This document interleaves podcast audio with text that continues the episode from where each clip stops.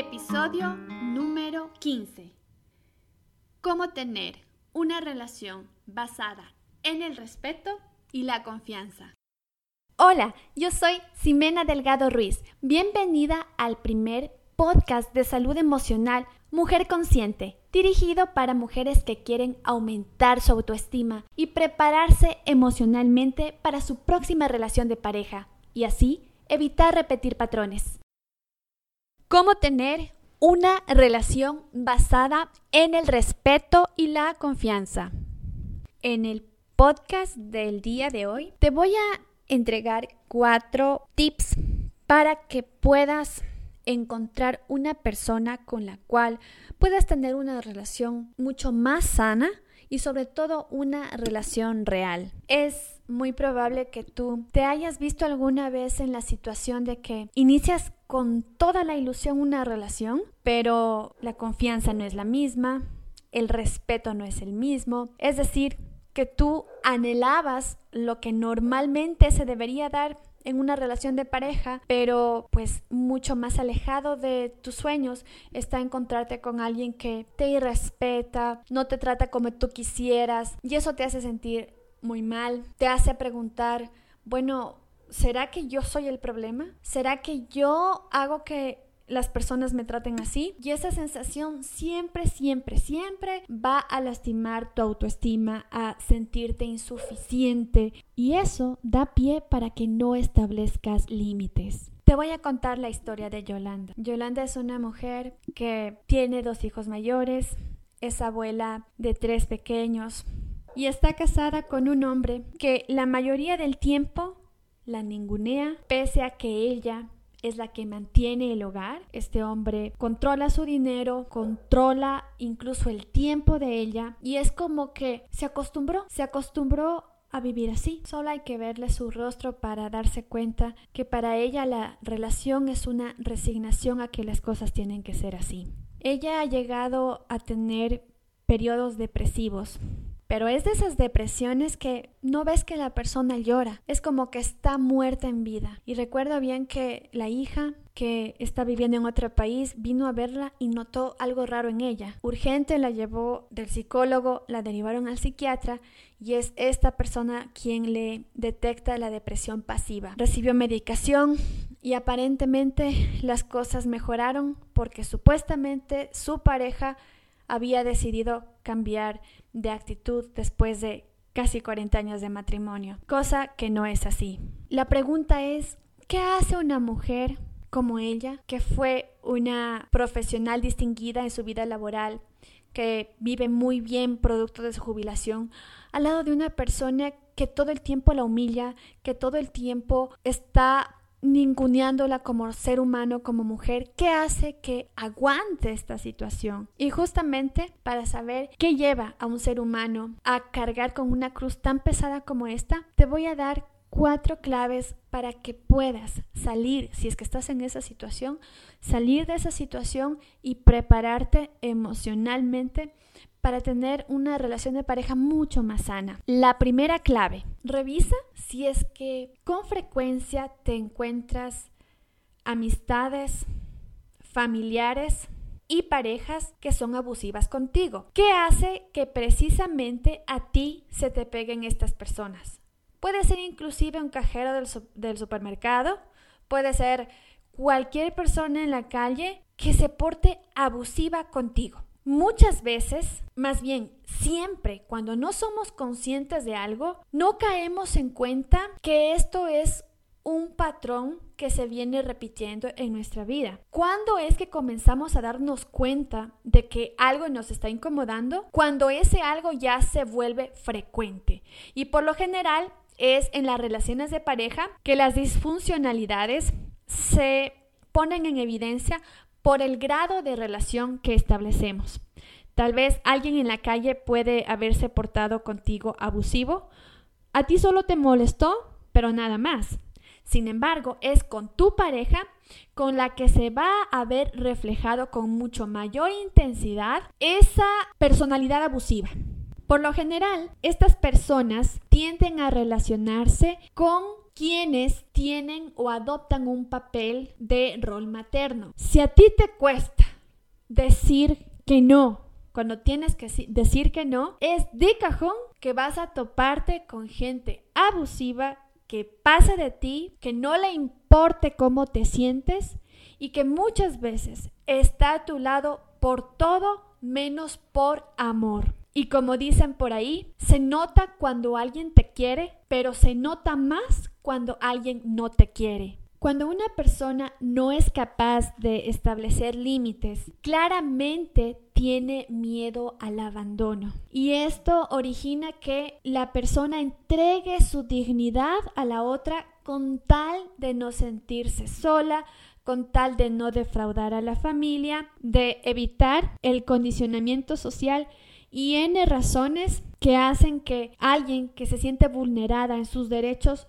tome la decisión de terminar con una relación con la cual se está haciendo daño. La segunda clave, el respeto y la confianza que estás demandando del otro tiene que nacer de ti. El momento tú anhelas una relación en la cual puedas ser respetada es que tú como no te respetas, necesitas que alguien te respete. Como tú no te amas, necesitas que alguien te ame. Cuando encuentres esa persona, temporalmente va a darte lo que tú necesitas. Pero como la vida no admite nada que te dé una felicidad externa, esas relaciones se terminan cayendo. Y el momento que esa relación está por terminar, tú te apegas porque la droga con la que tú eres feliz se te está yendo y es ahí cuando nacen las trilladas relaciones tóxicas. Es que una persona que se ama y se respeta a sí misma jamás va a escucharse diciendo quiero encontrar una relación en donde me amen y me respeten. ¿Por qué? Porque esa persona ya trabajó en ella, porque esa persona se ama, se respeta. Y lo que esa persona espera es a cultivar en ella lo que quiere de la otra persona, para juntos evolucionar y permanecer en una relación hasta que sea sana. Así que mucho oído. Si tú te encuentras diciendo, es que quiero a alguien que me haga feliz, es que quiero a alguien que me respete, es una alerta, es una luz roja que te está diciendo, Ojo, si tú no te das esto, va a venir de afuera alguien que te dé provisionalmente esto, pero prepárate porque esa relación es precisamente la que te va a hacer sufrir, porque la felicidad no viene de nada externo, sino solamente de ti. Vamos por la tercera clave. Si es que tú acabas de ser consciente de que sí, efectivamente, quiero a alguien que me respete y me quiere y en realidad siento que yo misma no me amo porque en esas relaciones de pareja termino sufriendo mucho,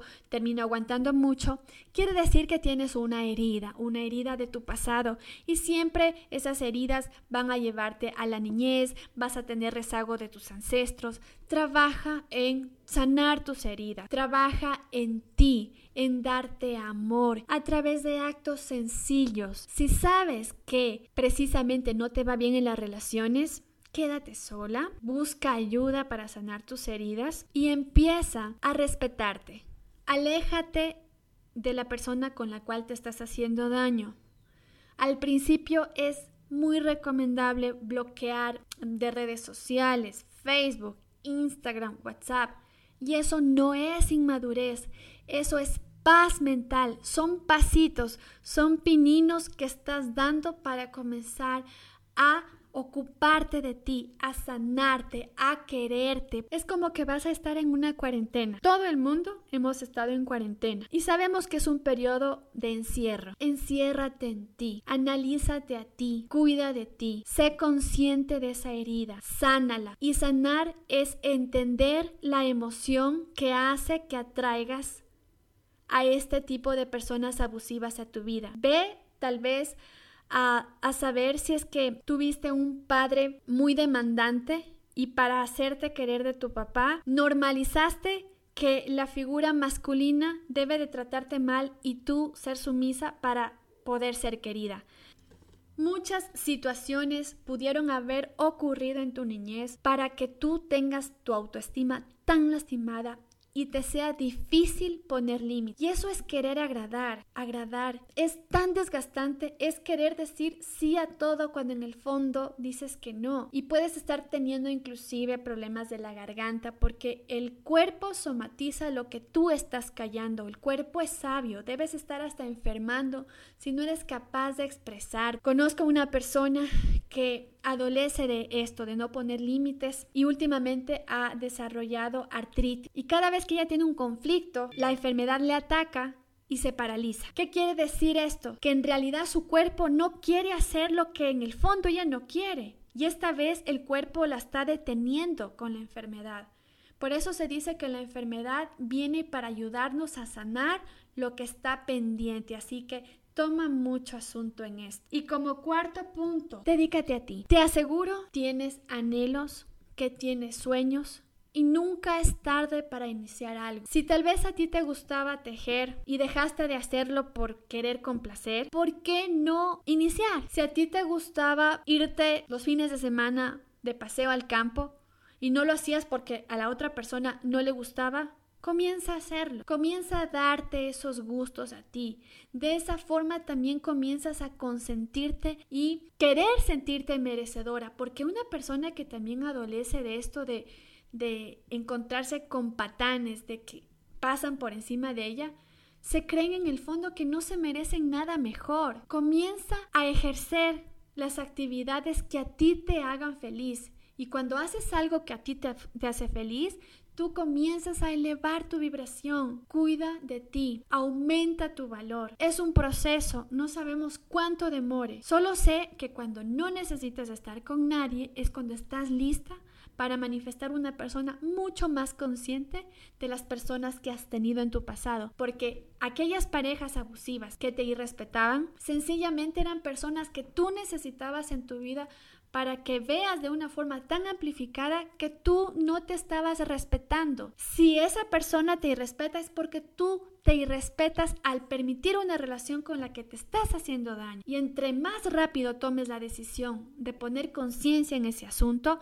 recuerda que poner conciencia es caer en cuenta de algo, más rápido vas a pasar la lección que la vida te está poniendo.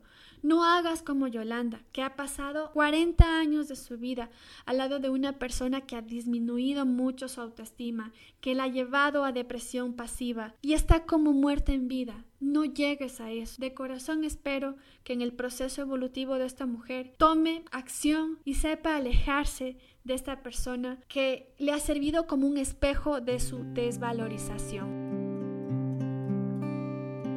Si tienes dudas de si adoleces del síndrome de la repetición de patrones, puedes ir a www.simenadelgadoruiz.com diagonal descarga y realizar el test gratuito para confirmar o descartar este síndrome.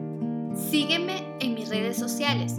En Facebook me encuentras como ¿Por qué me pasa siempre lo mismo en mis relaciones? Y en Instagram me encuentras como arroba relaciones sin lágrimas. Nos encontramos en el próximo episodio.